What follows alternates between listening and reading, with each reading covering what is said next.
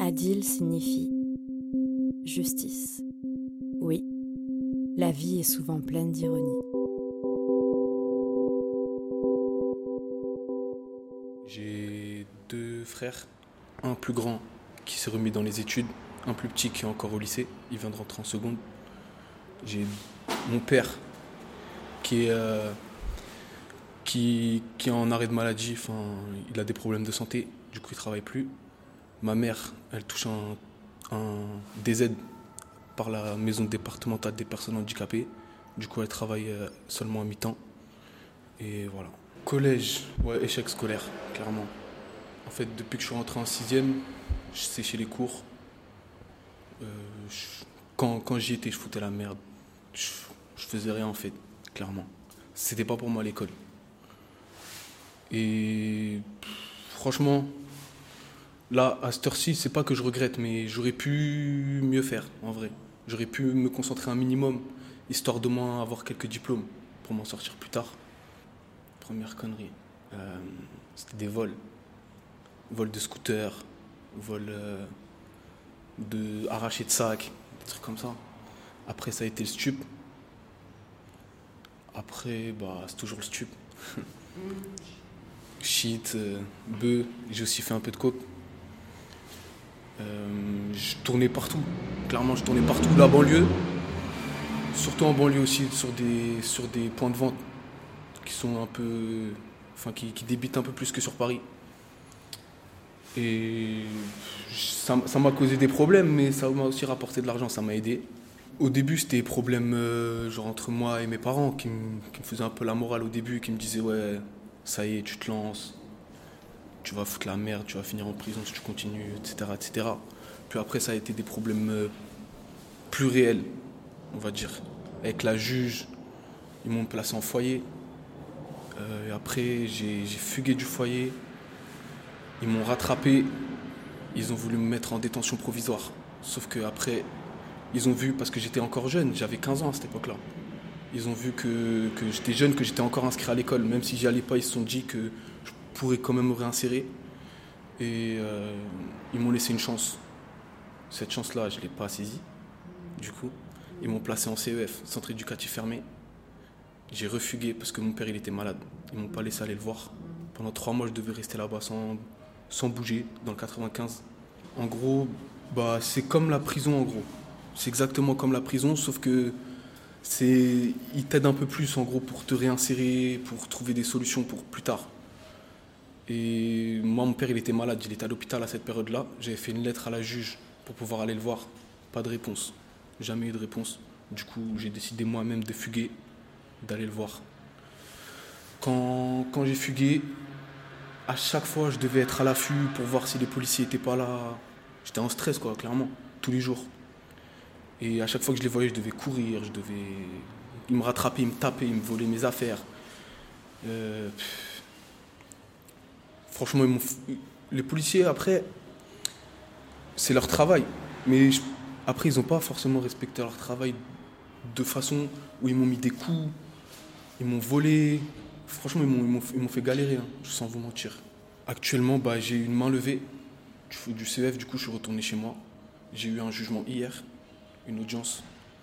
Le procureur de la République il a demandé mandat de dépôt d'un an, sauf que c'est une nouvelle juge. Avant, c'était Madame Novella, la juge des enfants, maintenant, c'est Madame Casassa. Madame Casassa, vu qu'elle ne me connaît pas, c'était la première fois, elle a aussi décidé de me laisser une chance. Parce que là, je suis en, là, je suis en train de faire des efforts. J'ai trouvé une formation, j'ai fait des, des- genre, je suis en train de faire des efforts, je suis en train de me remettre en main. Euh, j'ai parlé avec mon avocate qui est en train de, de me trouver une solution aussi pour plus tard. Mon éducatrice, pareil. Et ma, situation en ce moment-là, c'est en train de s'améliorer petit à petit, j'espère. En fait, au, sein d'un quartier, c'est pas vraiment une famille, mais c'est comme une famille. En gros, on est tous ensemble. C'est comme ça. Et quand quelqu'un a des problèmes, on doit tous être là pour, euh, pour l'aider. Nous, il y a, eu des histoires avec d'autres jeunes. Par exemple, des, des rixes avec des coups de couteau, des, des, des, des- coups de barre, des, enfin, des trucs. euh, ça a tiré et tout. Et moi, j'ai un pote, il s'est fait, fait planter. Ce jour-là, on est tous repartis. Euh, clairement, on leur, a fait, on leur a fait mal. Quand on est reparti, on leur a fait mal. Je me suis fait interpeller avec. euh, J'avais un couteau. Je me suis fait interpeller. J'étais le seul à me faire interpeller le jour même. J'ai passé 48 heures en garde à vue dans le 19e à Riquet. Et hum, franchement, le silence. Moi, j'ai gardé, mon, j'ai gardé le silence. J'ai préféré pas balance. J'ai rien dit, je leur ai rien dit. 48 heures plus tard, il y a deux potes à moi qui étaient dans l'affaire qui sont qui sont fait attraper chez eux. Ils les ont ramenés. Et eux, ils, ont, ils étaient un peu plus bavards, on va dire. Du coup, bah, on a tous les trois pris. Et là, je suis en... j'ai deux contrôles judiciaires actuellement. J'en ai un. J'ai pas le droit de voir deux potes à moi. Interdit. Dedans, il y a un de mes meilleurs potes, clairement. Et ça, vraiment, c'est. Moi, je, trouve que c'est un peu exagéré quand même. Plus voir un de ses meilleurs potes juste pour une histoire de bagarre, c'est un peu exagéré. J'ai pas le droit de sortir de France. Actuellement, je suis interdit d'aller dans le 16e. Je dois, je dois pointer au commissariat une fois par semaine. J'ai mis une obligation de soins, obligation de, de, respecter euh, mes, rendez-vous. Si je fais pas ça, bah, il y aura révocation du contrôle judiciaire. Et révocation du contrôle judiciaire, ça emmène à la détention provisoire. Ma mère, moi, elle est, elle, déjà, elle est malade de base. Mais avec mes problèmes, elle est encore plus stressée, elle a des problèmes de cœur, tout ça. Franchement, elle stresse. Elle stresse. Mon père, pareil, même s'il le montre moins. Mais franchement, ils sont pas bien. Franchement. Là, avec mon grand frère, bon, là, je lui parle pas trop en ce moment. Enfin, on se parle pas trop, je le vois rarement. Et le petit, je le, le protège comme je peux. hein. Je veux pas qu'il refasse la même chose que moi, sachant que lui, il s'est déjà fait planter au foie. Il s'est déjà fait planter au foie lors d'une bagarre aussi de quartier. Et depuis ce jour-là, j'essaie de faire plus attention à lui. Jusqu'à ma majorité, jusqu'au jugement, j'ai une affaire à l'instruction encore. J'ai deux affaires. Là, je suis encore mineur pour l'instant. J'ai deux affaires au tribunal des enfants. Et j'ai d'autres affaires en cours qui vont arriver. Et la plupart, euh, c'est pour des violences ou pour stup. Mon prochain déferment, la prochaine fois que je suis déféré au dépôt, je vais en prison clairement. Ok. Mais là, du coup, tu as des jugements de ce que tu as fait avant qui vont passer et tu peux Ouais. aller euh, en prison aussi à cause de ça ou- Euh, ouais, aussi ouais, pour des histoires de, de violence. Donc, Parce que ils l'ont pas classé en criminel, mais ça aurait pu. Parce que c'est quand même Ils auraient pu appeler ça tentative d'homicide euh, volontaire. Sauf qu'ils ont appelé ça euh, violence aggravée par trois circonstances. En gros, ça aurait pu être une tentative d'homicide et passer au criminel et j'aurais pu être jugé aux assises. Sauf que je suis pas jugé aux assises. Pour l'instant, c'est encore euh, à l'instruction. Ils sont en train, en train de faire des enquêtes, de relier d'autres bagarres pour savoir qui a fait quoi. Et après, le jour du jugement, on verra bien. Il y a, il y a des quartiers partout, ça s'embrouille partout. Ça peut être pour rien, comme ça peut être pour, pour des trucs. euh, Il y a des quartiers dans le 16e maintenant. ouais. Il y a même des quartiers dans le 16e, pour vous dire. C'est fini maintenant, il y a des ghettos riches maintenant, c'est c'est fini. Maintenant, les- les- l'image de, de ghetto euh, que tout le monde veut, veut, veut avoir, c'est fini. C'est, euh, on a grandi dans un endroit, euh, dans le 16e, 17e, 18e, 15e, 14e, 13e. Du moment où on a un groupe de potes qui, qui on, va dire, on va dire, on fait tout avec eux, c'est fini. Enfin, on est, c'est, un, c'est un quartier maintenant, les gens créent des quartiers de partout et c'est fini. Maintenant, tu te mets dans le stup, t'es un bandit. on n'a plus la même image qu'avant en fait. Il y a de plus en plus de rixes parce que. En fait, les gens ils réfléchissent même pas. Il y a des histoires qui partent. Par exemple, il y a des histoires, euh, comme je prendre l'exemple du 13e et du 14e. Ça fait à peu près 15 ans que ça dure, il y a eu des morts. Et cette histoire de base, elle part pour une fille, quand même. Elle part d'une fille. Parce que quelqu'un a, a- a- est sorti avec la, la, la sœur d'un grand du 13e ou je sais pas quoi. C'est parti de ça. L'histoire, elle parle de ça et il y a des morts, il y a des blessés, il y a des gens qui perdent des doigts dans cette histoire. Ils tirent, euh, franchement, c'est n'importe quoi. C'est fini les, les- les bagarres à main nue et tout ça maintenant c'est fini. C'est que tu sors ton pistolet, t'as un pistolet, tu mets 2-3 balles sur quelqu'un, ça y est, t'es un bandit. Maintenant tu seras représenté comme quelqu'un de, de, de, de respecté dans la rue. C'est ce que tout le monde veut maintenant. C'est pour ça que maintenant c'est fini l'histoire En de fait, tout quartier. le monde veut soigner son image dans la rue. Ah. Sauf que, au fond de eux-mêmes, je pense pas qu'ils soient comme ça. Au fond d'eux-mêmes. La plupart ne sont pas comme ça. C'est pour suivre le mouvement en fait. Clairement, c'est une mode, c'est devenu une mode. Et les gens, ils veulent suivre cette mode-là. Parce que clairement, s'ils si, si ne traînent pas dans la rue, s'ils ils traînent pas dans la rue, euh, les gens vont leur dire Ah ouais, t'es un bouffon ou je sais pas quoi. Et eux, ils veulent soigner leur image. Il y a des filles qui s'y mettent, il y a même des filles qui, qui sortent des couteaux, qui plantent des gens. Ça, j'en ai vu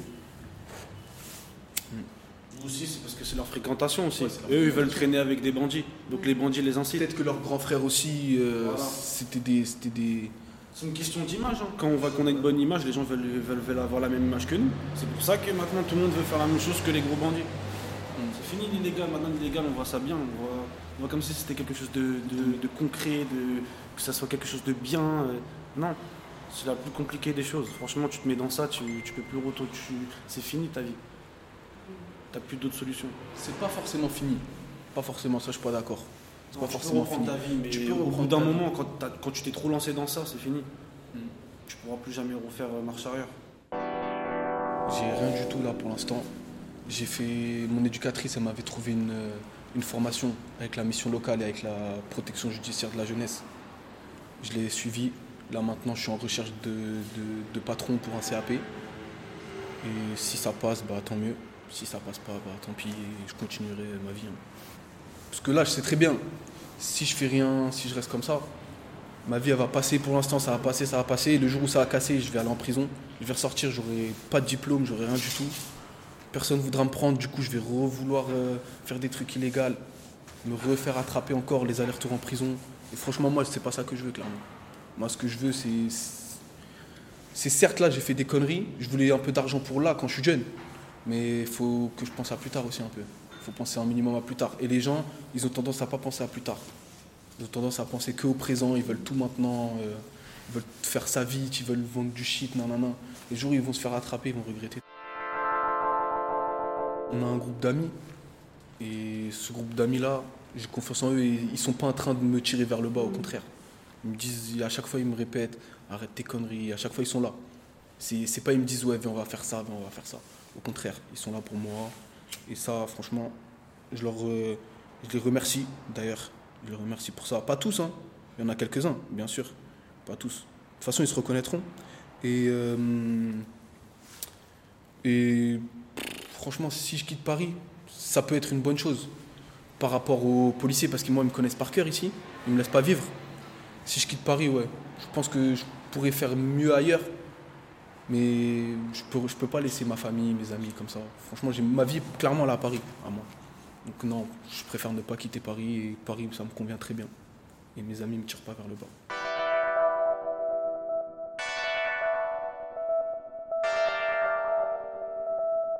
Franchement, moi, un conseil que j'ai à donner, c'est d'aller à l'école. Parce que l'école, franchement, moi, comme je vous dis, je regrette un, un peu quand même de ne pas avoir suivi l'école l'école, c'est l'avenir. Clairement, c'est l'avenir pour moi. C'est l'avenir. Sans diplôme, on n'est rien. Parce qu'actuellement, il y a même des gens qui ont des bacs plus 5 qui sont au chômage.